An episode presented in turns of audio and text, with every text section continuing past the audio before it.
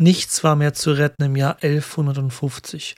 Groß St. Martin und Teile der Stadt waren einem großen Feuer anheimgefallen. So schwer war die Klosterkirche hier direkt am Rhein verwüstet, dass sie neu gebaut werden müsste. Fassungslos starrten die Überlebenden auf die Tragödie, die sich hier abgespielt hatte. Erst ein strenger Winter, Überschwemmungen, eine schlechte Ernte und jetzt auch noch dieses gewaltige Feuer.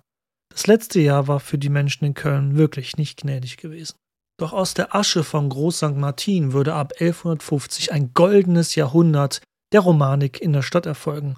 Oder wie es der berühmte Kunsthistoriker Werner Meyer Barkhausen es nannte, das große Jahrhundert kölnischer Kirchenbaukunst. Was das bedeutet und wie es das heute immer noch Köln dominiert, das hören wir gleich. Und am Ende beantworten wir noch die Frage, wie sah eigentlich so eine Baustelle aus zu jener Zeit? Welche Arbeitsbedingungen herrschten hier? All das direkt nach dem Intro.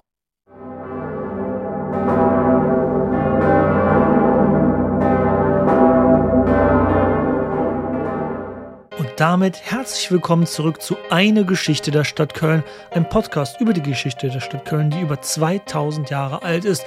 Doch bis sie zu dem wurde, was heute ist, hat diese alte Stadt am Rhein eine bunte und reiche Vergangenheit hinter sich. In diesem Podcast könnt ihr der Stadt beim Wachsen zuhören, von den Römern bis in unsere heutige Zeit. Zwischen 1150 und 1250 fanden in Köln zahlreiche Umbauten und vor allem Neubauten von Kloster- und Stiftskirchen statt. Groß St. Martin, Opfer des Brandes von 1150, wurde neu gebaut, nutzte dabei aber weiterhin die Grundmauern der römischen Lagerhalle, die auch heutzutage noch, ich glaube, für weniger als ein Euro oder war es nur ein Euro, wirklich auch noch angucken könnt, wenn ihr dort in der Nähe seid. Neu gebaut wurde auch St. Andreas. Ihr seht, ich mache jetzt mal eine schnelle kleine Übersicht. Also neu gebaut wurde auch St. Andreas unweit des Doms, die Klosterkirche, die einst Erzbischof Bruno hier bauen ließ. Und auch eine der ersten Kirchen, die wir hier im Podcast überhaupt besprochen hatten, St. Kunibert im heutigen Kunibertsviertel nördlich der Altstadt, wurde neu gebaut.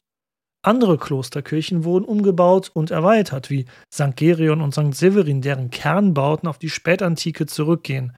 St. Maria im Kapitol und St. Georg bekamen anstelle des vorherigen hölzernen Flachdachs nun steinerne Gewölbedecken. St. Pantaleon, die Grablege Theophanus und Brunos, bekamen zusätzliche Seitenschiffe spendiert. In diesem Zeitraum St. Sizilien wurde zur dreischiffigen Pfeilerbasilika ausgebaut, wie ihr sie auch heutzutage noch im Museum Schnütgen besichtigen könnt. St. Aposteln am Neumarkt bekam umfassende An- und Umbauten mitsamt des charakteristischen Kleeblatt, Kleeblatt Kors, was für ein Wort, der auch heutzutage gut sichtbar von diesem Platz aus zu sehen ist. Ach ja, und dann ist da auch St. Maria Liskirchen, eine Kirche in der ehemaligen südlichen Vorstadt Oversburg, die ich hier aber bisher nie so recht äh, irgendwie im Podcast äh, erwähnt habe, weil ich nicht wusste, wann ich sie wie irgendwie einbauen sollte. Aber hey, hier ist sie, St. Maria Liskirchen, direkt in der Nähe vom Schokoladenmuseum.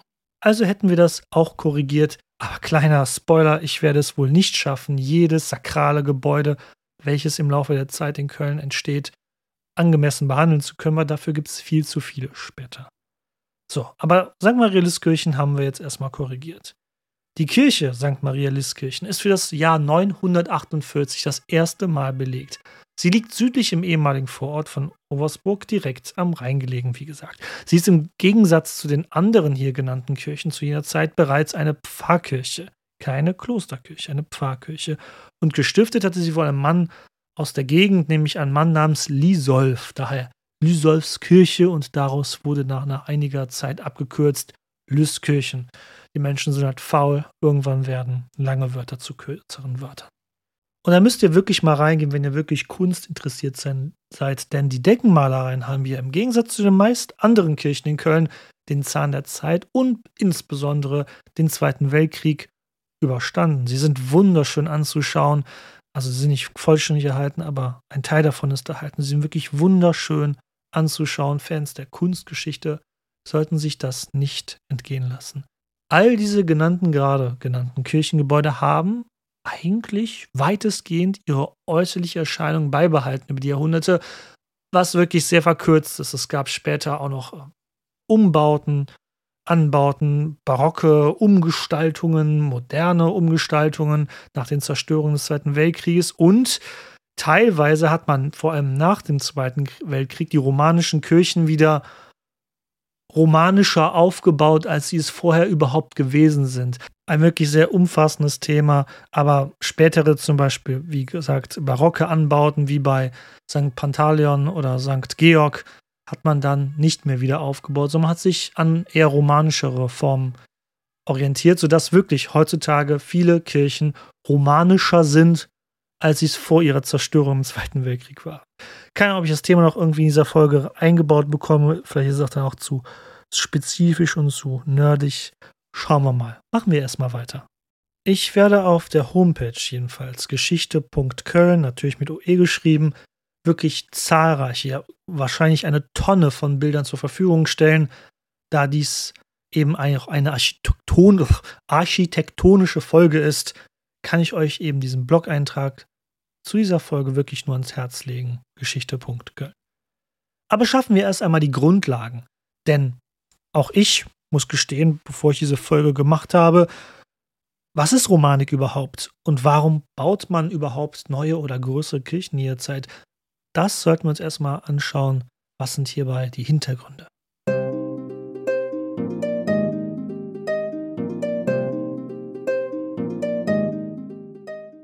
Warum baut man so groß und umfassend in jener Zeit? Die Kirche ist zu jener Zeit zwischen 1150 und 1250, aber davor und danach natürlich auch, ein Ort, wo Gottesdienste stattfinden. Ist aber auch ein Versammlungshaus für die Gläubigen. Hier trifft sich Himmel und Erde, um ein ähm, bekanntes Kirchenlied zu äh, zitieren. Also hier wird Weltliches und Kirchliches vereint, Zeitliches und Ewiges, eben das Scharnier zwischen irdischen und himmlischen, das war den Menschen jederzeit sehr, sehr wichtig. Ein anderer Grund, warum Kirchenbauten boomen in jener Zeit, Wallfahrten nehmen zu. Menschen begeben sich auf Reisen, sowohl regional, aber auch international, um für ihr Seelenheil zu beten. Die Welt des Mittelalters ist nicht eine, wo man einfach im Dorf versackt an dem Schlamm und wie in einigen TV-Dokus dann so ein Mittelalterfilter über alles äh, gelegt wird. Alles ist grau, dreckig, die Menschen sind traurig oder sogar gemein zueinander. Nein, es ist eine Welt, die neugierig ist auf das, was da draußen ist, was für uns heute Urlaub ist, ist für diese Zeit das Pilgern. Wenn man sich heutzutage an fremde Orte begibt, um sich zu entspannen oder ein cooles Selfie zu schießen, begibt man sich in jener Zeit an Orte, wo man sich erhoffte, das Heil von Heiligen zu erhalten, von deren Gebeinen oder mit ihnen assoziierten Gegenstände und man hoffte auf ihren Segen und für eine gute Fürsprache bei Gott. Die Zahl der Pilgerströme zu jener Zeit sollte man wirklich nicht unterschätzen. Selbst kleinste Dörfer, die aber in ihrer Kapelle eine wichtige Reliquie haben oder nachweisen können, verwandelten sich zu bestimmten Zeiten oder Festen im Jahr zu regelrechten Städten aufgrund des Besucherandrangs von außerhalb, so wie bei Musikfestivals in der Eifel, auf dem Land wie Rock am Ring. Ähm, das ist natürlich keine Werbung für Rock am Ring, das kam mir jetzt einfach gerade in den Kopf. Das traf auch auf Köln zu, dieses Wallfahrtswesen, dieses Pilgerwesen, was zu jener Zeit rasant äh, an, an Beliebtheit gewann. Das machte eine grundlegende architektonische Umgestaltung und einen teilweise Neubau der entsprechenden Kirchengebäude in der Stadt erforderlich. Ich meine, der alte Dom wird selbst 1248 genau diesen neuen Anforderungen an einem Gotteshaus ja, zum Opfer fallen und der neue gotische Dom wird angefangen werden mit ähm, ja, jahrhundertelanger Bauzeit. Warum war der Bauboom wirtschaftlich eigentlich möglich in jener Zeit? Wir kennen ja immer dieses Klischee des Mittelalters, wo alle verhungern, arm sind und eben traurig sind. Aber nein, wir haben hier in jener Zeit, Mitte des 12. Jahrhunderts, eine weiterhin längere Wärmeperiode. Wir haben landwirtschaftliche Überflüsse dadurch, auch durch bessere Anbaumethoden, die dazu führen, dass es zu Überschüssen kommt, dass es Kapazitäten gibt, die nun nicht nur in die Landwirtschaft, aber auch in Gewerbe und Handwerk fließen können. Soll heißen, es braucht proportional weniger Menschen in der Landwirtschaft, um eine größere Menge an Menschen zu ernähren. Städte können sich auf diese Weise besser versorgen und ja, damit ist eine Grundlage geschaffen für einen intensiveren Kirchenbau. Wie äußert sich der Stil der Romanik optisch?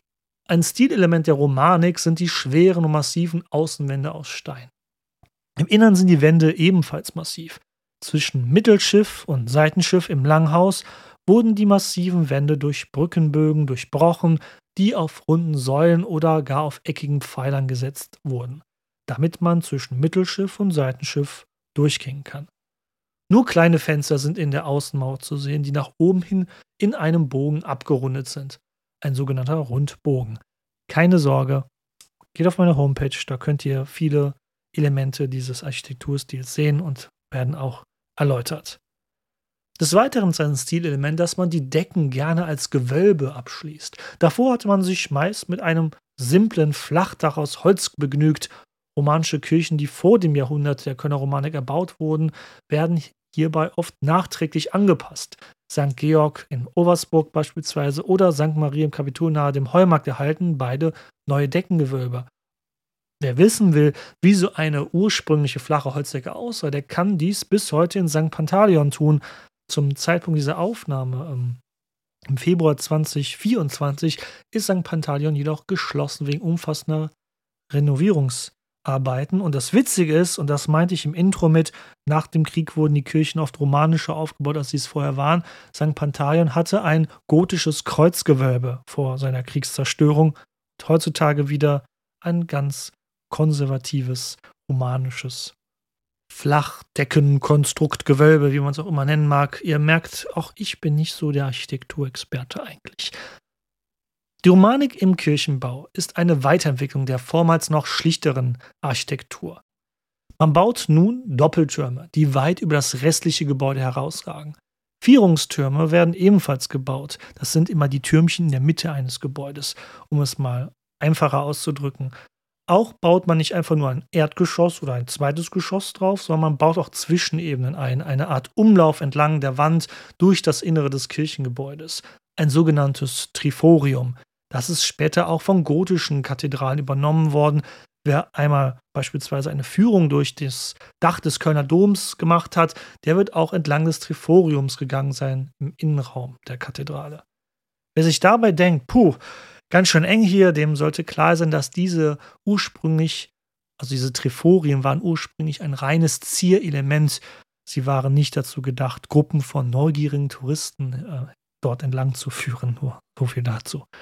Das Mittelschiff der Kirche, also der Hauptgang in der Mitte, wenn ihr in ein klassisches Kirchengebäude tretet, ist nun deutlich höher als die Seitenschiffe, also die so links und rechts nebenan sind.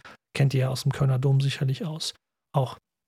Und natürlich nicht zu vergessen die gewölbten Decken. Wir haben keine Flachdecke mehr, sondern wir haben jetzt gewölbte Decken. Natürlich nochmals hier der Hinweis auf meiner Homepage, wo ihr einige dieser Begriffe erklärt bekommt.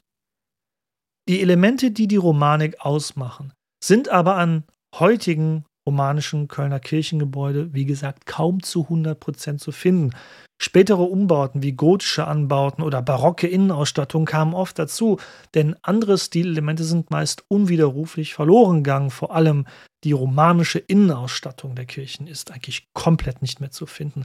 Da hatte ich die wenigen verbliebenen Objekte, die wir in Köln aus der Epoche der Romanik haben, so hervorgehoben in früheren Folgen wie die Portalstüre von St. Maria im Kapitol, das Georgskruzifix in St. Georg oder, also besser gesagt, heutzutage im Museum Schnütgen, das in St. Georg heutzutage ist eine Kopie, oder die wenigen verbliebenen Schreine von St. Heribert, St. Albinus und St. Maurinus.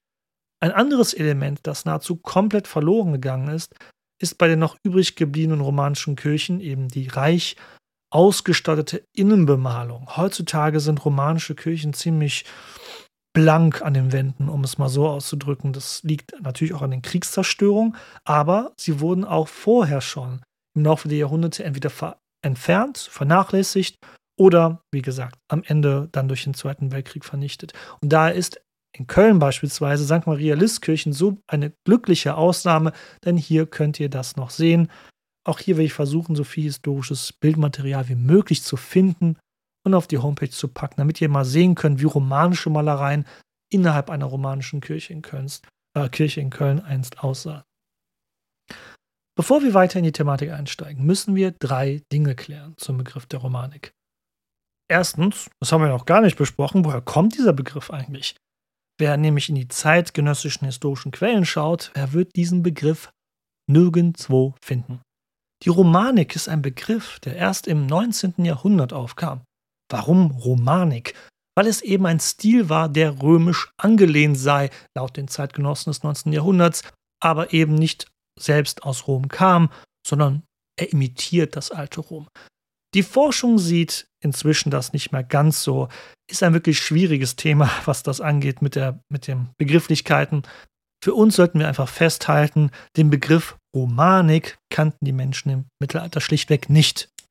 Dennoch, auch wenn der Begriff später erst erfunden worden ist, der Stil der Romanik ist durchaus real in der Architektur, mit Stilelementen von Rundbögen, massiven Steinmauern, höherem Mittelschiff und schlichtweg an erhöhten Anspruch an architektonische Vorgaben finden wir diesen Baustil durch ja, ganz Europa in dieser Zeit. Das zweite, was wir behandeln müssen, Romanik ist nicht nur, auch wenn diese Folge sich weitestgehend darauf ähm, konzentriert, ist nicht nur ein Baustil. Er ist ein Stil, der neben der Architektur auch in der Kunst, der Malerei oder der Bildhauerei entsteht. Kölner Beispiele dafür haben wir schon gehabt. Den Heriberts- oder Anno-Schrein zum Beispiel, ebenso das Kruzifix von St. Georg, die Grabplatte von Plektrudis in St. Maria im Kapitol oder die bis heute erhaltene Holzpforte von St. Maria im Kapitol, die Äbtissin Ida in der Mitte des 11. Jahrhunderts stiftete. Romanische Kunst kann wirklich vielseitig sein. Etwas, was in der romanischen Kunst aufkommt, ist, dass gewisse Elemente in Bildern unproportional groß sind. Kennt ihr sicherlich diese typischen klischeehaften Mittelaltermalereien aus äh, Dokus oder sonst aus der Popkultur.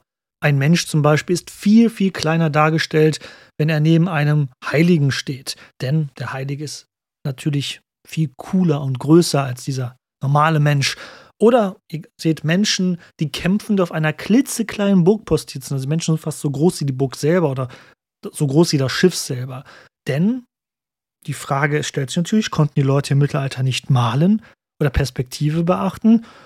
Kann ich ehrlich gesagt als Nicht-Kunsthistoriker nicht direkt beantworten, aber was ich weiß, die Romanik hatte eben den Inhalt an sich im Fokus und nicht eine realistische Darstellung. Das kennen wir ja auch aus Kinderbüchern oder so, dass da auch die Zeichnungen so dargestellt sind, dass eher eben die Handlung mehr im Vordergrund steht als der Realismus.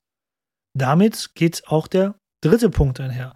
Romanik umfasste, wie gesagt, nicht nur den Kirchenbau, sondern in gleicher Zeit entstehen in diesem Stil auch rund 100 profane, also nicht religiöse Gebäude wie das, die Wohnhäuser der reichen Einwohner in Köln. Reiche und mächtige Einwohner wie der Erzbischof, die Schöffen, die Riecherzeche-Mitglieder und Bürgermeister wollten standesgemäß wohnen und auch das, die jüdischen Religionsgebäude wurden in dieser Zeit im Stil der Romanik errichtet, wie die einige Folgen zuvor erwähnte Mikwe, das jüdische Ritualbad. Daher stellt sich natürlich für Kölns reiche Schicht die Frage, wie ihre neuen Steinhäuser aussehen sollen. Da romanische Kirchengebäude architektonisch das Maß aller Dinge waren, baute man natürlich die eigenen Häuser um das Jahr 1200 herum auch im romanischen Baustil. Von diesen 100 steinernen Patrizierhäusern ist leider so gut wie nichts mehr übrig. Nahezu vollständig sind sie aus dem Stadtbild verschwunden. Viele wurden bereits im Laufe der Zeit abgerissen und durch neuere Bauwerke ersetzt. Und dann haben die Zerstörungen des Zweiten Weltkriegs das Restliche erledigt. Mit einer einzigen Ausnahme, zu der ich gleich noch kommen werde. Aber daher sind die romanischen Kirchen nahezu das Einzige, was wir in Köln auch architektonisch aufzeigen können, was diesen Baustil angeht, der Romanik. Während wir heutzutage auf Kölner Stadtgebiet noch zwölf große und 16 kleine romanische Kirchen haben, ist das Haus der Patrizierfamilie der Oberstolzner das einzige profane, also nicht religiöse romanische Haus aus dieser Zeit, was den Zahn der Zeit einigermaßen überstanden hat. Es steht in der Rheingasse, unweit des Heumarktes. Und ja, natürlich, die jüdische Mikwe sollte nicht vergessen werden hierbei. Ist aber, wie gesagt, auch ein religiöses Gebäude. Romanik ist also vieles. Nicht nur ein Baustil für Kirchen, sondern ein Architekturstil für eigentlich alles. Aber auch in der Kunst, der Malerei und der bildhauenden Kunst. Wir werden uns in dieser Folge aber, wie gesagt, eher auf die romanische Architektur beschränken. Das würde sonst nämlich den Rahmen sprengen. Jetzt komme ich wieder als kleiner Spielverderber daher. Der Begriff des romanischen Jahrhunderts ist irreführend. In Köln wurde auch schon bereits vor dem Kölner Jahrhundert der Romanik der Jahre 1150 bis 1250 romanisches gebaut. Zwischen 1000 und 1150 sind hierbei zuvor ganze 28 neue Kirchen erbaut worden. sowohl Pfarrkirchen wie auch Klosterkirchen. Und der Kölner Dom, der alte Kölner Dom aus dem 9. Jahrhundert, war ja selbst in einer frühromanischen äh, Phase der Architektur erbaut worden. Den Anfang dieses Baubooms vor 1150 machte bereits im 10. Jahrhundert unsere heiß verehrte Theophano. Mit der Erweiterung von St. Pantaleon beeinflusste sie den Stil der hiesigen Romanik in Köln und im Rheinland maßgeblich mit, mit zusätzlichen byzantinischen Stilelementen. Aber auch schon Erzbischof Bruno, der Onkel Theophanus, ließ bereits 20 Jahre zuvor den alten Kölner Dom mit weiteren neuen romanischen Seitenschiffen ausbauen. Romanik hatte es also schon länger in Köln gegeben. Aber wie gesagt, um 1150 intensivieren sich die Bauvorhaben und ja, führen die Romaniken Köln nochmal zu einer großen und letzten Blüte. Eine zentralistische Planung gab es dabei jedoch nicht. Es waren jeweils die einzelnen Stifte und Klöster selbst, die dies taten. Also es hat keine Versammlung gegeben, wo man verkündete, das große romanische Jahrhundert Kölns jetzt auszurufen und zu beginnen. Es stand einfach gut wirtschaftlich in jener Zeit um Köln. Pilger kamen von überall her, ließen ihr Geld in der Stadt, der Handel florierte, die Bevölkerungszahl stieg massiv an, reiche Bürger der Stadt rühmten sich damit, Förderer für die neuen großen Kirchengebäude zu sein, fürs Prestige und natürlich fürs Seelenheil. All das begünstigte den Bauboom jener 100 Jahre zwischen 1150 und 1250.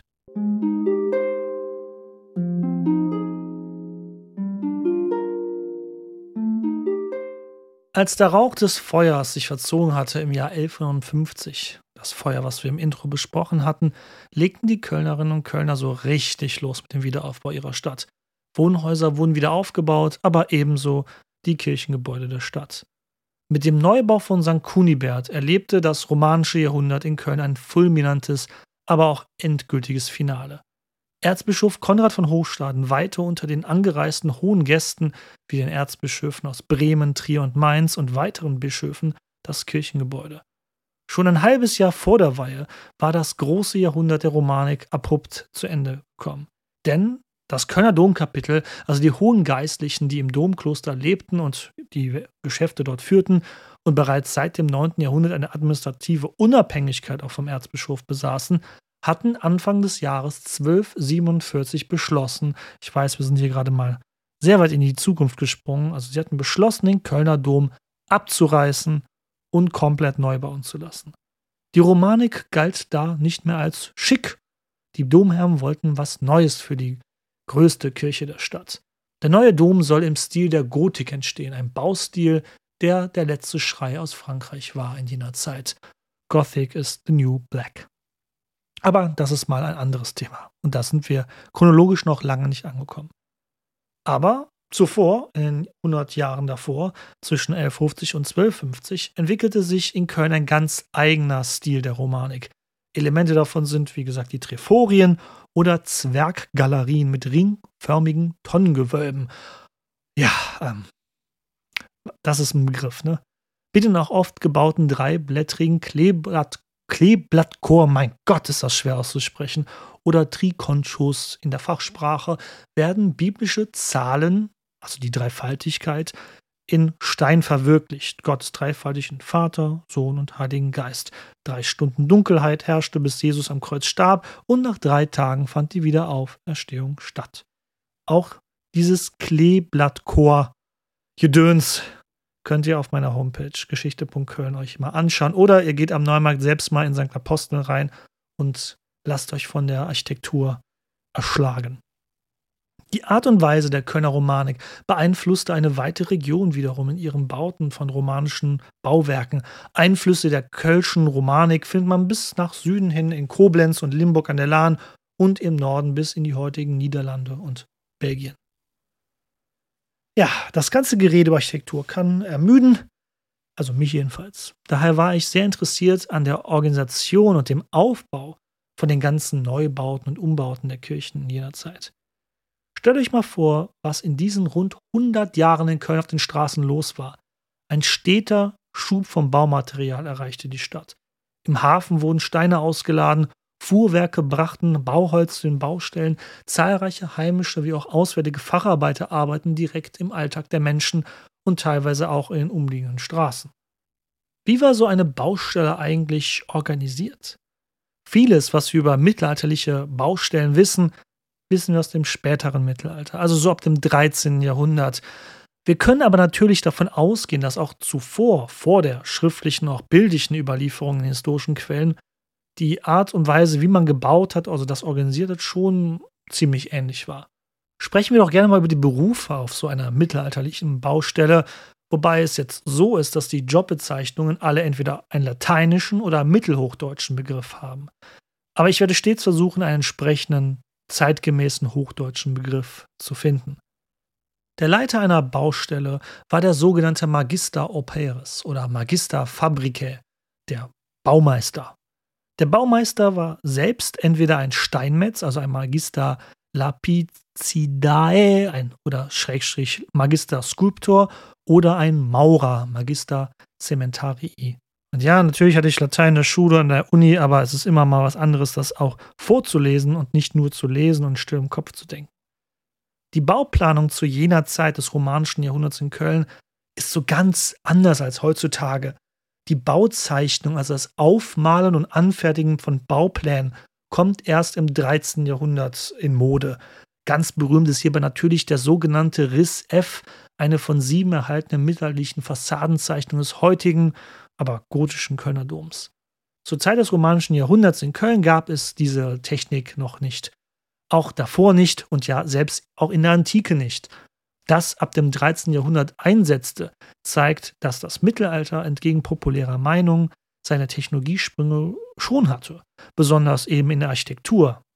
Denn das, was der Kölner Dom heute darstellt oder andere gotische Kirchen, hätten die Römer niemals bauen können. Doch zu unserer Zeit, zur Mitte des 12. Jahrhunderts, fertigen Baumeister noch keine Bauzeichnung oder Baupläne an. Mitunter gab es höchstens Skizzen des Gesamtgebäudes ohne jeglichen genauen Maßstab oder Relation zueinander. Dieser wurde gezeichnet auf Pergament oder grob in Wachstäfelchen geritzt. Also ihr seht, so ganz genau war das nicht gezeichnet. Dies tat man auch primär dazu, um dem Auftraggeber zu zeigen, was man geplant hatte als Bauwerk. Was aus heutiger Sicht wie ein technologischer Mangel erscheint, beeindruckt mich jedoch umso mehr, denn es verlangte einem Baumeister viel ab, so ein Gesamtgebäude eigentlich nur in seinem Kopf zu konzipieren und auszuführen. Denn gebaut und geplant wurde, wie auch bereits in Antike praktiziert, nach dem lateinischen Prinzip opus in mente conceptum, also übersetzt das Werk im Geist gebaut. Wir wissen nur, wie der alte romanische Kölner Dom ausgesehen hat, nicht weil irgendwo noch ein Bauplan rumlag, sondern weil er im Helinus-Kodex abgebildet worden ist. Die genauen Ausmaße davon aber kennen wir erst durch die archäologischen Ausgrabungen seit der Mitte des 20. Jahrhunderts, wo man eben die Grundmauern des Vorgängerbaus des heutigen Kölner Doms gefunden hat. Aber jetzt stellt sich natürlich die Frage, ähm, so in praktischer Hinsicht, wie wussten die Arbeiter auf der Baustelle, wie sie das Gebäude bauen sollten? Wie groß sollte eine Tür sein? Wie breit ein Fenster? Wie hoch ein Rundbogen? In einzelnen Bauabschnitten wurden auf hölzernen Reißböden oder auf Gipsflächen Zeichnungen eins zu eins in Originalgröße angefertigt für einzelne Bauteile. An diesen orientierten sich dann die Handwerker und fertigten die Bauteile an. Nochmal, ich habe wirklich einen großen Respekt vor der Bauleistung dieser Menschen aus jener Zeit, ohne moderne Maschinen, ohne Bauzeichnung und vor allem ohne den Einsatz von umfassender Mathematik Woher bekam der Baumeister also sein Wissen? Vor allem durch Wanderschaften in jungen Jahren, die ihn auf zahlreiche Baustellen in ganz Europa brachten, durch mündliches Wissen, das er erhielt und schlichtweg durch Erfahrung. Oft kann der Baumeister nicht mal Latein oder er kann selbst nicht mal richtig lesen. Und ja, Latein ist ja die Fach- und Wissenschaftssprache der Zeit und eigentlich sollte man doch, wenn man so der Leiter einer Baustelle ist, auch lesen können und auch schreiben. Also nochmal, ich finde es absolut unglaublich, dass man unter diesen Umständen so große und mächtige Bauten errichten konnte. Bauten, die für die Ewigkeit bestimmt sind. Diese Baumeister waren oft international renommiert und bekannt. So holte im Jahr 1003, laut dem Bericht von Landbert von Lüttich, der Kölner Erzbischof Heribert, den wir hier schon mal in einer eigenen Folge behandelt hatten, er holte drei auswärtige Baumeister nach Deutz, um die zuvor eingestürzte Abteikirche auf, wieder aufzubauen. Neben dem Baumeister, der die Leitung der Arbeiten überwachte und koordinierte, gibt es zusätzlich eine Führungskraft, die die Finanzen verwaltet. Diese war oft eine Person des Bauträgers. Hier im Falle von Kirchen und Klöstern war es oft eine Person aus den Reihen des Klosters, des Domkapitels, des Konvents oder der Pfarrgemeinde. Kommen wir jetzt zu den weiteren Berufen auf einer Baustelle. Woher kennen wir die Arbeitsschritte bzw. die Berufe aus einer Baustelle des 12. Jahrhunderts? In diesem Fall haben wir Glück. Wir erfahren nicht nur in den schriftlichen Quellen, wie sie heißen, sondern sie sind auch oft gezeichnet worden. Zwar, wie gesagt, meist erst im Spätmittelalter, aber auch hier gilt durchaus der Grundsatz, dass diese Jobs, die dort beschrieben werden im Spätmittelalter, so ab dem 13. Jahrhundert, dass es die auch schon in dieser Art und Weise früher im Hochmittelalter, also in der Zeit, in der wir uns gerade befinden, dass die schon so gegeben hat. Die Arbeiterschaft lässt sich quasi grob in zwei Bereiche teilen. Zum einen haben wir die ausgebildeten und gut bezahlten Handwerker, die Artifices oder die Operarii und auf der anderen Seite die als Tagelöhner angeheuerten Hilfskräfte, die Servii, also die Knechte. Die erste hier genannte Gruppe, also die Fachkräfte, bestehen aus Maurern, Steinmetzen und Bildhauern, Zimmerleute, lateinisch Carpentarii, aus Schmieden, Fabri, aus Dachdeckern, Tegulatores, aus Seilern, Funifex, aus Glasern, Vitrarius, Vitrarii dann wohl im Plural, sowie am Steinbruch vor Ort aus den Steinbrechern, den Quariatores, auch ein wirklich schönes Wort auf Latein. Dazu kamen oft noch Bleigießer, Polierer, Säger, mitunter je nach Ausstattung die Marmorarbeiter. Die zweite Gruppe waren, wie gesagt, die Hilfsarbeiter, die mitunter schwere Arbeiten ausführten. Das waren Mörtelmacher, Hüttenknechte, die den Steinmetzen zur Hilfe äh, beiseite standen, wie Aufräumen und Dinge schleppen, Windeknechte, die Kräne bedienten und sehr gut bezahlt wurden aufgrund der schweren und vor allem gefährlichen Arbeit, denn sie bedienten Laufräder, in denen sie durch Körperkraft schwere Lasten hoben, also so wie so ein Hamsterrad, an dem ein Seil drumherum gewickelt ist. So steht die Tretmühle bis heute sprichwörtlich im Deutschen als Sprichwort, ja, sprichwörtlich Willem, für harte und eintönige Arbeit. Dazu gesellten sich zahlreiche Erdarbeiter, denn Bagger gab es ja noch nicht, sowie Handlanger und Träger.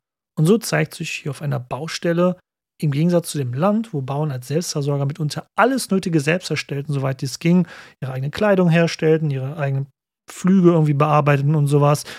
Hier in der Stadt, auf einer oder generell auf einer Baustelle, wo ein Kloster oder eine Kirche gebaut worden ist, fand eine deutliche Arbeitsteilung statt, die wir auch heutzutage vom Baustellen kennen oder generell von der Industrie heutzutage. Mittelalterliche Baustellen für Kirchen und Kathedralen waren Orte, wo der technologische Fortschritt vollzogen wurde. Der Baustil der Romanik war bereits etwas, auch wenn der Name so klingt, etwas, was die Römer mit ihren technologischen Mitteln nicht hätten bauen können. So viel zu der These aus Teilen der Geschichtswissenschaft, dass Kirchenbauten Geldverschwendung gewesen sei für den Fortschritt. Wie viele Hilfsarbeiter oder Handwerker an einer Baustelle arbeiteten, war abhängig vom Bauumfang, der Bauphase und der Jahreszeit. Zur Erntezeit im Herbst waren viele nicht auf der Baustelle. Meist natürlich fielen dabei die Hilfsarbeiter aus, denn die mussten ja dann auf den Feldern arbeiten, um die Ernte einzuholen, um ihre Familien zu ernähren. Was wir leider nicht erfahren, wer waren all diese Menschen? Was haben sie gedacht? Wie empfanden sie die Arbeitsbedingungen? War der Job erfüllend oder vielleicht nicht? ähm, ja, die Menschen auf diesen Baustellen, sie bleiben eine unbekannte Masse an Menschen für uns in unserer heutigen Zeit. In der Krypta von St. Georg gibt es jedoch eine ganz kleine Ausnahme. Dort ritzte ein Baumeister an einem Kapitell, also dem oberen Ende einer Säule, eine kleine Inschrift hinein, auf Lateinisch Herebrat me fecit. Übersetzt, Herebrat hat mich geschaffen. Eine Kapitelle eine Säulenkapitelle, die sprechen kann. Ist doch auch mal schön, oder? Auch wo die meist auswärtigen Handwerker schliefen, weiß man nicht. Kamen sie in Herbergen unter? Wurden eigene Unterkünfte für sie in der Stadt errichtet, in Köln? Keine Ahnung. Und wenn man dann auf die damaligen Arbeitszeiten schaut, entsprachen sie nicht ganz der heutigen Work-Life-Balance. Gearbeitet wurde nämlich von 5 Uhr morgens bis 19 Uhr abends außerhalb des Winters. Also de facto solange die Sonne schien oder Licht da war. Im Winter werkelte man aber auch noch so um die zehn Stunden täglich oder weniger, wenn das Wetter es nicht hergab. Am Samstag war ab 15 Uhr frei, ebenso an Tagen vor kirchlichen Feiertagen, von denen es nicht wenige gab. Und an Feiertagen ja sowieso. Die Feiertage selbst umfassten ja schon 30 bis 41 Tage im Jahr, kommt auf die Region und auch die Zeit an, in der wir uns befinden. Gearbeitet wurde meistens direkt unter freiem Himmel. Erst ab 1200 kommen gezimmerte Buden dazu, die beispielsweise die Fachkräfte, also die Steinmetze, bei ihrer Arbeit vor Hitze oder Regen schützen sollen. Wie sah es mit der Entlohnung aus? Wie weit bis unsere jüngste Zeit hinein bekamen die Handwerker am Freitag bzw. samstags den Wochenlohn ausgezahlt? Bei Fachkräften sah es zum Teil sogar so aus, dass sie pro gefertigtes Stück entlohnt worden sind und nicht pro Zeit, wie beim Steinmetz oder Zimmermann. Hilfsarbeiter, die als Tagelöhner oft eingestellt waren, erhielten logischerweise täglich ihren Lohn und mussten hoffen, dass sie am nächsten Tag wieder angeheuert wurden. Wie viel wer bekam, das lässt sich für den Zeitraum hier dieses Kölner romanischen Zeitalters nicht ermitteln. Erst fürs Spätmittelalter habe ich belegbare Zahlen gefunden, jedoch nicht für Köln und vor allem, wie gesagt, nicht für das 12. Jahrhundert. Bei den Fachkräften waren fast alle Handwerksberufe mit einer vorherigen Ausbildung verbunden, so wie auch heutzutage. Lehrlinge wurden von Meistern ausgebildet. Normalerweise konnte mit 14 Jahren eine Ausbildung begonnen werden. Und die Ausbildung dauerte dann so zwischen drei und fünf Jahre, wo der Auszubildende nach und nach an die jeweiligen Arbeitsschritte herangeführt wurde. Kommt einem bekannt vor, oder?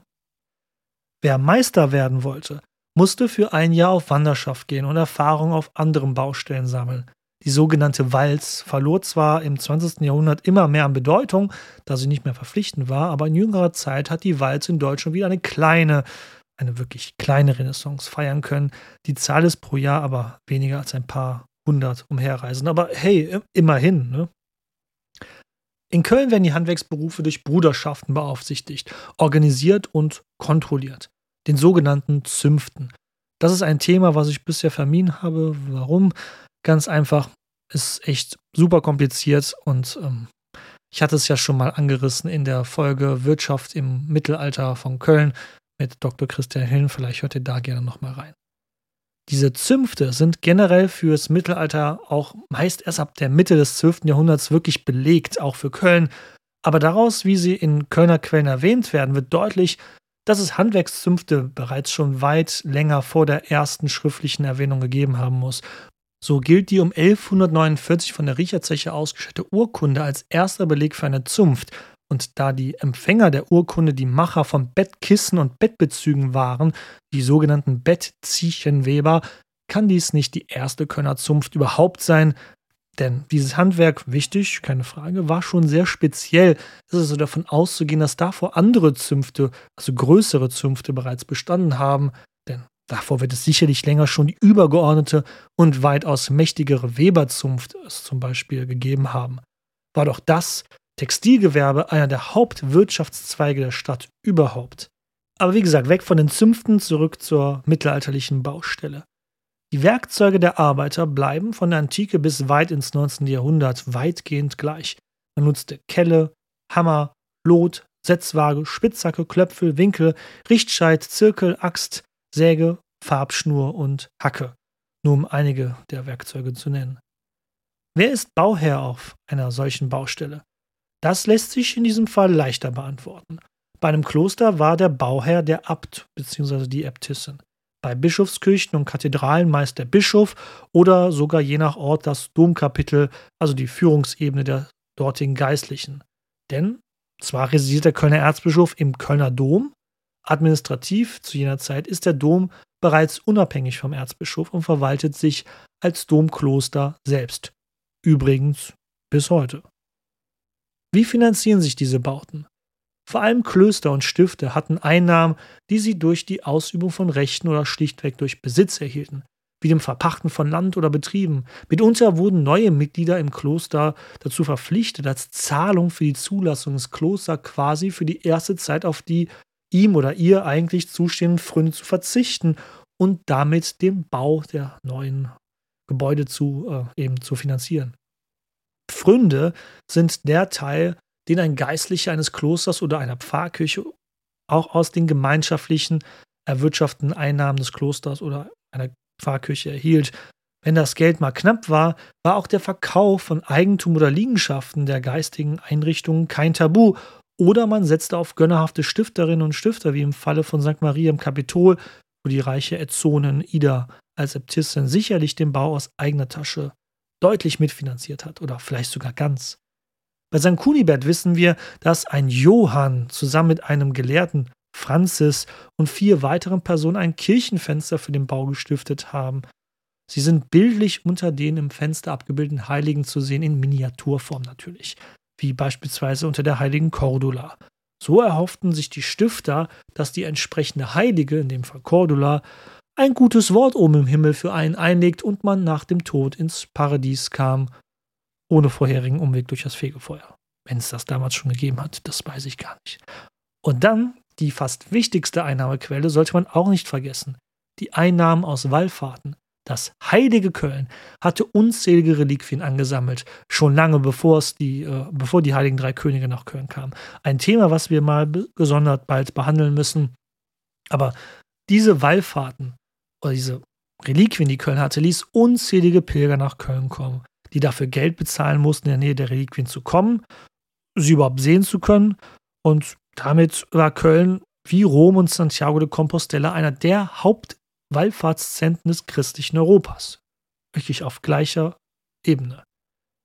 Was Pfarrkirchen anging, war die Finanzierung nicht ganz unähnlich. Reiche Einwohner des Pfarrbezirks oder der Sondergemeinde besser gesagt, spendeten Geld oder Baumaterial für ihr eigenes Seelenheil und vielleicht auch, sodass die eigene Pfarrkirche was cooler aussieht als im benachbarten Sonderbezirk. Dann gibt es natürlich Kollekten und die Zehnsteuer innerhalb der Pfarrgemeinde. Vermächtnisse an die Kirche konnte man auch machen in seinem Testament. Das konnte mitunter, je nach Finanzkraft des Pfarrspringels, äußerst unterschiedlich ausgestattete Pfarrkirchen erzeugen. Große und prächtige Pfarrkirchen wie St. Columba oder Klein St. Martin. Oder bescheidenere wie in den ehemaligen Vororten.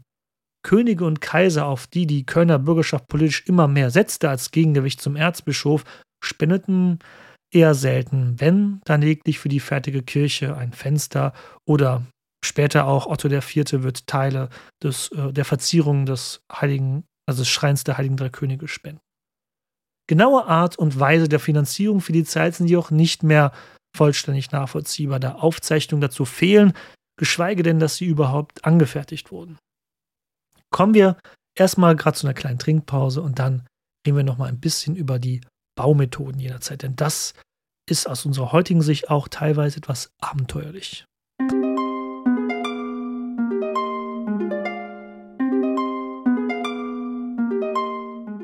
Zwar haben wir mit der Romanik einen Baustil, der sich deutlich, oder was heißt deutlich, jedenfalls teilweise auch von der Antike abgrenzt und sich auch weiterentwickelt hat.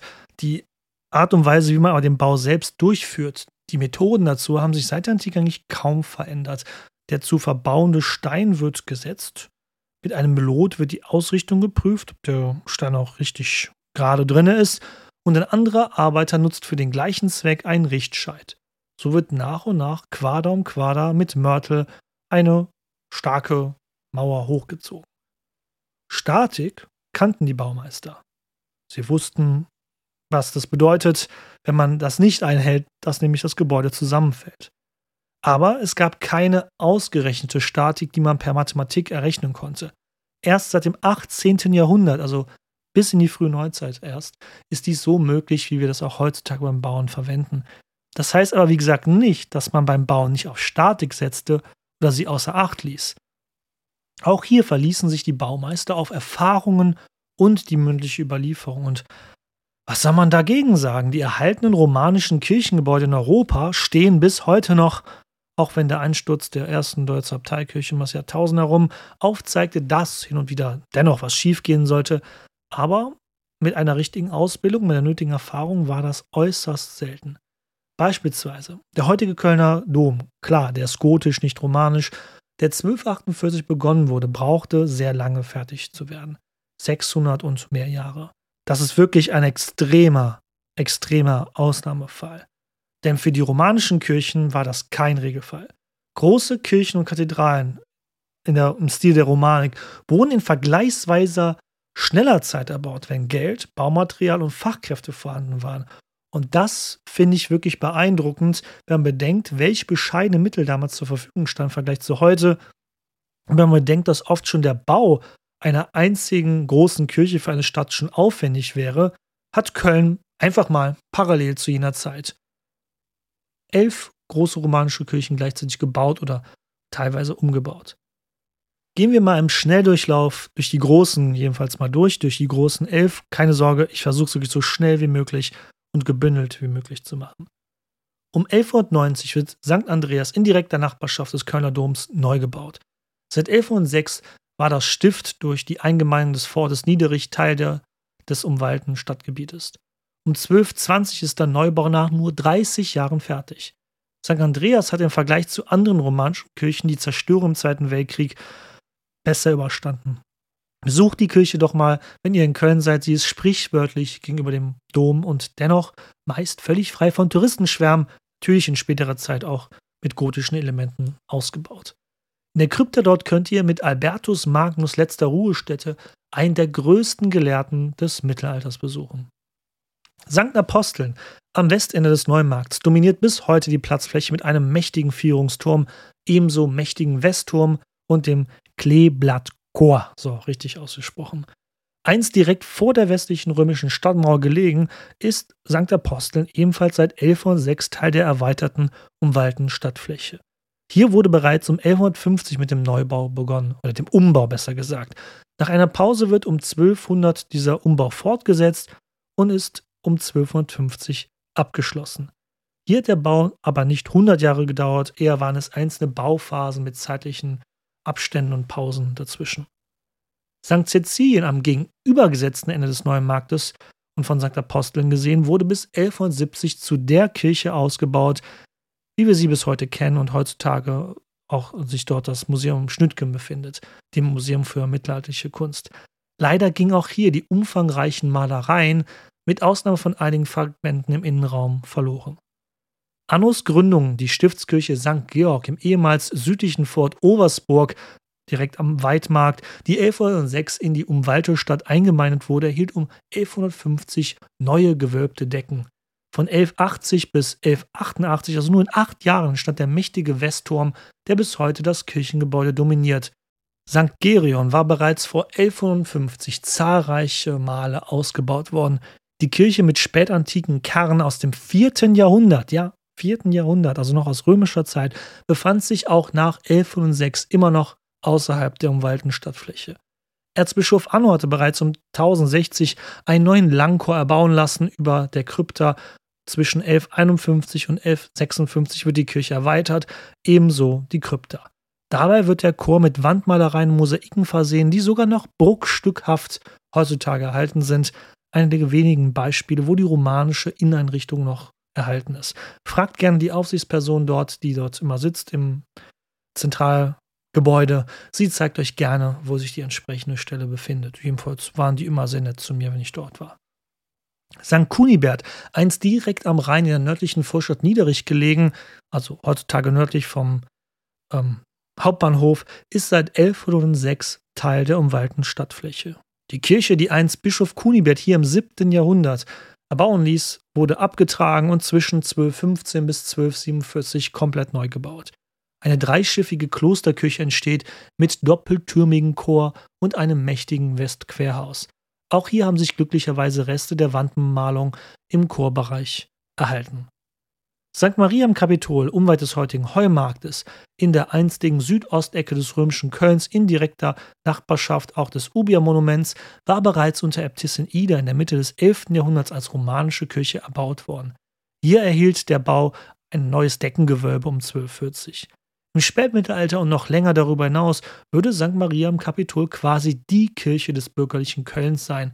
Neue Bürgermeister wurden hier ins Amt eingeführt, Verdiente Persönlichkeiten erhielten hier bei ihrer Beerdigung den Trauergottesdienst. Ich glaube inzwischen auch, dass neben St. Gerion und St. Pantaleon diese romanische Kirche, die die letzte Ruhestätte unter anderem für Ida und Plektrudis ist, dass diese, also St. Maria im Kaitol, eine meiner Lieblingskirchengebäude ist. Aber pst, sagt es bitte nicht den anderen romanischen Kirchen weiter. Niemand soll sich schlechter behandelt fühlen. St. Maria Liskirchen hatten wir bereits kurz angeschnitten. Um 1200 wird der Ostteil der Kirche nahe des heutigen Schokoladenmuseums, auch damals direkt am Rheinufer, neu gebaut. Als dies fertig ist, baut man den restlichen Teil. Dabei entstand eine vergleichsweise kleine dreischiffige Basilika.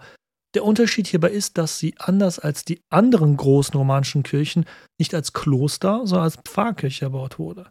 Das Ganze ist dann um 1250 abgeschlossen. Es sind die Malereien aus eben jener Zeit, die man bis heute noch zumindest teilweise großflächig in der Pfarrkirche bestaunen kann. Der nördliche Chorturm wirkt hierbei heutzutage deplatziert und falsch gesetzt. Wahrscheinlich war hier auf südlicher Seite ein Pendant als Turm geplant, was man aber nicht umgesetzt hat. Oder war der Turm im Spätmittelalter verfallen oder Opfer einer Tragödie? Das ist nicht bekannt. Im Hafenviertel, also der, was wir heutzutage Altstadt nennen in Köln, entsteht für das Viertel später die namensgebende Groß St. Martinskirche, wieder aus den Trümmern des Stadtbrandes von 1150 komplett neu. Das Fußbodenlevel wurde um einen Meter erhöht. Das dreischiffige Langhaus wurde erneut auf die Grundmauern des späten antiken römischen Lagerhauses gesetzt. Das könnt ihr für einen kleinen Obolus, wie gesagt, übrigens während der Öffnungszeiten der Kirche unterirdisch besichtigen. Hier baute man vergleichsweise lange, so um die 100 Jahre. Scheinbar hat man zwischendurch Stopps und Planänderungen bei der Ausführung des Baus gemacht, denn geweiht war der Neubau bereits ab 1172. Ein erneuter Brand im Jahr 1185 im Bauwerk hat die Bauarbeiten jedoch wohl was verzögert. Der Vierungsturm wurde nun viereckig anstatt achteckig gebaut, so wie er heutzutage ist. Erst 1230 sind daher die Bauarbeiten weitestgehend abgeschlossen. Die mächtige Silhouette des Vierungsturms, der im Spätmittelalter nochmals ausgebaut wird, dominiert bis heute das Stadtpanorama der Kölner Altstadt, das eigentlich nur noch der Kölner Dom selbst seit 1880 überstrahlen kann.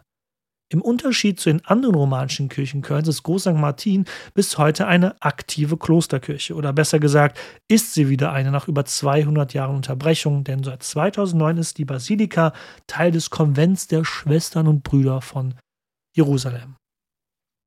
St. Pantaleon, die einstige frühmittelalterliche kleine Eigenkirche auf dem Gelände eines ehemaligen römischen Landgutes, war von Erzbischof Bruno und seiner Nichte Kaiserin Theophano in der zweiten Hälfte des 12. Jahrhunderts bereits neu und ausgebaut worden. Sie lag um 1106 immer noch außerhalb der bereits erweiterten Stadtfläche. Inzwischen eine Benediktinerabtei wird die Klosterkirche ab 1170 durch ein Deckengewölbe umgebaut und erweitert. Der einstige Hallenbau ist nun komplett umgeben vom mächtigen Westwerk und den eben genannten Seitenschiffen. St. Pantaleon hat bis heute, obwohl heute vollständig von der turbulenten Innenstadt umgeben, seinen quasi ländlichen Charakter erhalten. Die Umgebung des ehemaligen Klosters ist vollkommen unbebaut zu zwei Seiten hin und geben dem, der sich dort hinbegibt, durchaus das Gefühl, in der Zeit zurückzureisen. Zum Zeitpunkt dieser Aufnahme wird St. Pantaleon umfassend für mehrere Jahre restauriert und ist geschlossen. Aber ich versuche Bilder aufzutreiben, die ich selbst vor Jahren dort geschossen habe. Zwar ist der letzte Ruheort von Theophano und Bruno kein Kloster mehr, aber auch keine Pfarrkirche des Erzbistums. Es ist seit 1987 die eine Pfarrei von Opus Dei in Köln, eine katholische Priester- und Laienorganisation. Als vorletztes haben wir noch St. Severin. St. Severin ist eine Kirche, über die wir bisher auch viel zu wenig gesprochen hatten. Wir hatten sie kurz erwähnt, wie sie einst als spätantiker Memorialbau auf einem römischen Friedhof gegründet wurde und in fränkischer Zeit im Frühmittelalter weiter ausgebaut wurde. Müssen wir vielleicht mal ein anderes Mal genauer uns mit befassen.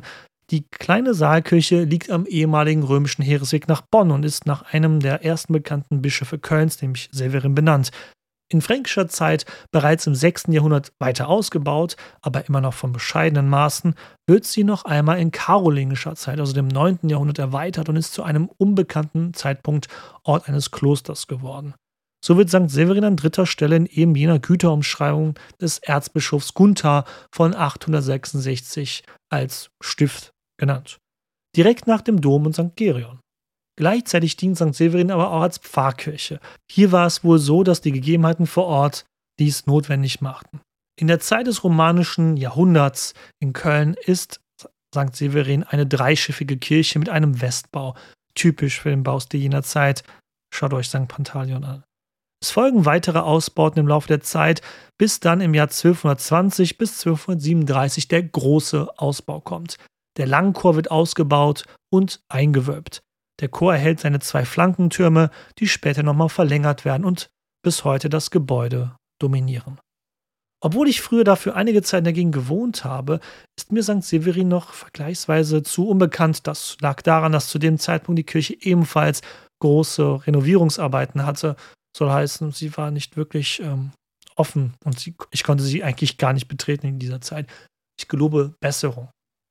Als letztes erwähne ich St. Ursula. Nicht nur, weil sie alphabetisch in der Aufzählung als letztes kommt, sondern weil sie als Kirchenbau etwas aus der Reihe dieses großen romanischen kölnischen Jahrhunderts von 1150 bis 1250 fällt. Hier fing man bereits um 1106 an, einen Neubau zu errichten. Direkt im gleichen Jahr der Stadterweiterung, die die in Niederich liegende Vorstadtkirche in den nun weiter nördlich und westlich gelegenen neu ausgehobenen Schutzwall einschloss. Hier hatte man es eilig, denn direkt beim Ausheben der Welle, um gegen Heinrich V. sich verteidigen zu können, fanden Arbeiter etwas, was viel mehr wert war damals als alles Gold der Welt. Aber das, also was das war, will ich euch erstmal nicht spoilern. Im Jahr 1135 war der Neubau von St. Ursula bereits fertig. Eine dreischiffige Kirche stand hier nun mit Emporen, östlichen Querarmen und einem imposanten Westbau, hier in dem Frauenstift war ein Neubau nötig geworden, weil die Anzahl der Wallfahrtsbesucher innerhalb kürzester Zeit rasant gestiegen waren und damit eine größere Kirche notwendig wurde. Aber mehr zum Thema ein anderes Mal hoch und heilig versprochen. Generell wurde der Neubau von Kirchen jener Zeit meist nach dem gleichen Muster vollzogen. Zuerst wurde der Ostteil der Kirche erbaut, der heiligste Teil der Kirche, der sogenannte Chor. Es gab zwar auch Westchöre, aber das ist ein anderes Thema. Der Chor im Osten war liturgisch der wichtigste Bereich, auch heutzutage eigentlich noch. Dann war das Querschiff in der Mitte an der Reihe. Die Vierung obendrauf wurde erst gebaut, als das Mittelschiff in Grundzügen stand. Das Langhaus bestehend aus Mittelschiff und Seitenschiffen, also der größte Teil der Kirche, den man ja auch betritt meistens, wenn man in eine Kirche eintritt, das äh, wurde zum Schluss gebaut, mitsamt Westwerk, wenn vorhanden. Wo kam eigentlich das Baumaterial für all diese Kirchen her? Vor Ort wurden Steine noch aus römischen Gebäuden, Gräbern oder Überresten wiederverwendet. In einem wirklich größeren Ausmaß, als man auf den ersten Blick sehen kann. Auswärtiges Steinmaterial kam meist über den Rhein nach Köln, da auf dem Landweg schwerere Transporte schwierig, mühselig und vor allem teuer waren. Roter Sandstein wurde von der Mosel und der Lahn herbeigeschafft, Trachit aus dem Siebengebirge direkt südlich von Bonn, Grauwacke gewann man im Bergischen Land östlich von Köln. Schwarzen Basalt brachte man aus der Eifel nach Norden in die Stadt am Rhein.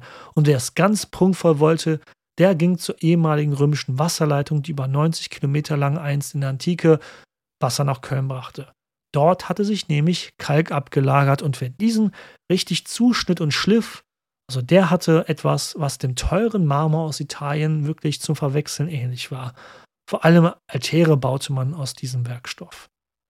So, dass ich das jetzt noch am Ende hineingeschoben habe, daran merkt ihr, dass das Thema wirklich sehr komplex ist und ich versucht habe, irgendwie alles reinzupacken, was ich irgendwie dazu erfahren habe in der knappen Zeit, die mir dazu in meiner Freizeit gegeben ist. Ich hoffe, ihr nicht verzeiht, das ist das falsche Wort, aber ihr seht es mir nach, dass dies jetzt ein Sturm an Fakten war. Das Schöne an der Podcast-Folge ist, dass man sie immer unterbrechen kann, pausieren kann und an gegebener Stelle wieder weiterhören kann. Ich hoffe, das habt ihr an dieser Stelle auch getan, weil sonst würde auch mir der Kopf rauchen, wie gerade bei dieser Aufnahme. Kommen wir also jetzt zum Schluss.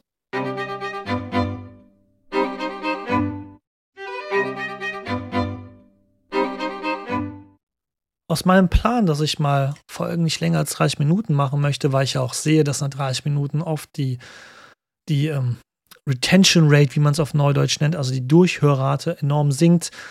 Aus dem Plan ist wohl diese Folge zumindest wieder mal nichts geworden. Aber sei es drum, das war meine Folge zum romanischen Jahrhundert in Köln, 1150 bis 1250.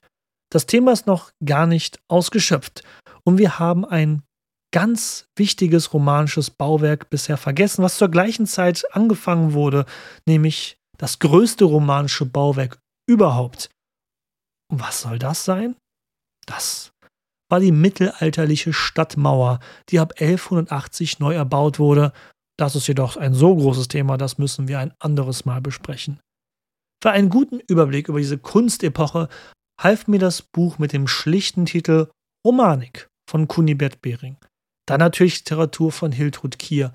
Es wäre ein schwerer Fehler, die ehemalige Stadtkonservatorin und Expertin auf dem Gebiet der romanischen Kirchen Kölns auszulassen. Besonders für den Einstieg empfehlen kann ich ihr Buch Die romanischen Kirchen Kölns Führer zur Geschichte und Ausstattung aus dem Jahre 2014. Auch von Hiltrud Kier und weiteren Autoren ist das Buch Romanische Kirchen in Köln und ihr historisches Umfeld. Wie man baute im Mittelalter, habe ich aus dem Buch des Kunsthistorikers Günther Binding erfahren, der Experte auf dem Gebiet des Bauwesens im Mittelalter ist. Sein Buch Bauen im Mittelalter hat mich als architektonischen Laien sehr einfach und anschaulich gut an das Thema herangeführt.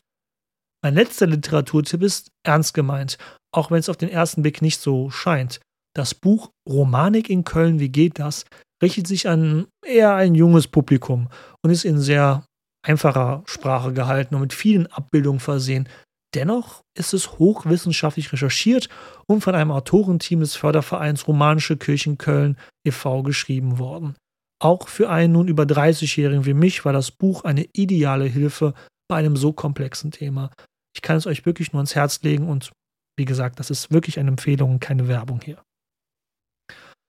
So, Liebe Leute, alle drei Wochen eine Folge zu produzieren, vor allem mit einem solchen faktischen, thematischen Umfang, ist anstrengend. Daher vielen Dank an meine Patreons, die mir pro Folge was stetig langfristig in den Hut werfen. Danke an meine neuesten Patreon-Mitglieder, die dazugekommen sind. Ich hoffe, ich spreche den Namen richtig aus. Bengt Ake und an Sabine. Vielen Dank für eure Mitgliedschaft bei Patreon. Danke auch wieder an jene, die mir per PayPal etwas Trinkgeld in den Hut geworfen haben. Dieses Mal danke an Maren, Andrea, Sabine, Leander, Sandra, Anja, Silvia und Gabriel. Am Ende bleibt mir natürlich es nur übrig, an alle Danke zu sagen. Danke, dass ihr mir eure Zeit gegeben habt, mir hier zuzuhören über Kölns Geschichte. Das bedeutet mir sehr viel. Vielleicht möchtet ihr mich auch belücken und eine kleine Review schreiben auf Apple Podcasts oder Spotify oder wo auch immer das ginge. Das würde mich wirklich sehr freuen. Ansonsten sei nochmal der Verweis auf meinen WhatsApp-Kanal äh, gesagt, den man leider nur finden kann, wenn man den Link in den Show Notes anklickt. Ich habe keine Ahnung, warum das nur auf diese Weise geht und man das nicht per Suche einfach in der WhatsApp-App finden kann. Sei es drum, wir müssen mit dem arbeiten, was wir haben. Ich ähm, trinke jetzt erstmal einen Liter Wasser und freue mich, bald euch wieder zu hören oder dass ihr mich bald wieder hört. Äh, mein Kopf ist Matsche. Ist eine sehr anstrengende Zeit auch gerade bei mir im Umfeld. Aber ich mache das dennoch mit voller Freude und Leidenschaft. Gehabt euch also wohl, empfehlt mich weiter, wo ihr könnt und madet Jod.